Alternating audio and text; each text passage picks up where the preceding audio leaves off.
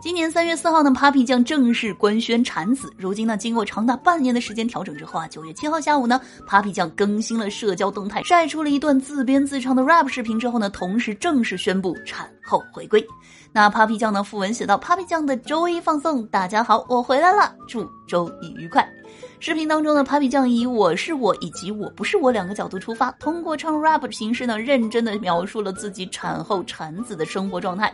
那对于自己新手妈妈的身份呢，Papi 酱直言呢，休产假简直比连续加班还要疲劳十倍，也比对付甲方更加的不容易。睡觉经常被娃吵醒，而且产后脱发真的比孕期更为严重，洗头的时候根本不敢用力擦，一薅一大把。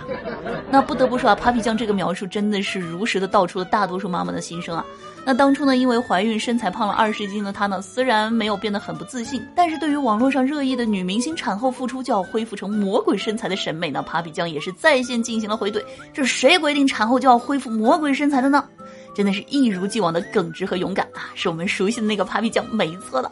那对于产后宣布正式复工的 Papi 酱呢，网友们呢也是纷纷留言：回归的太突然了，太久不见，欢迎回来，Papi 酱回来了，好想你。话说节目前的各位，你们想他了吗？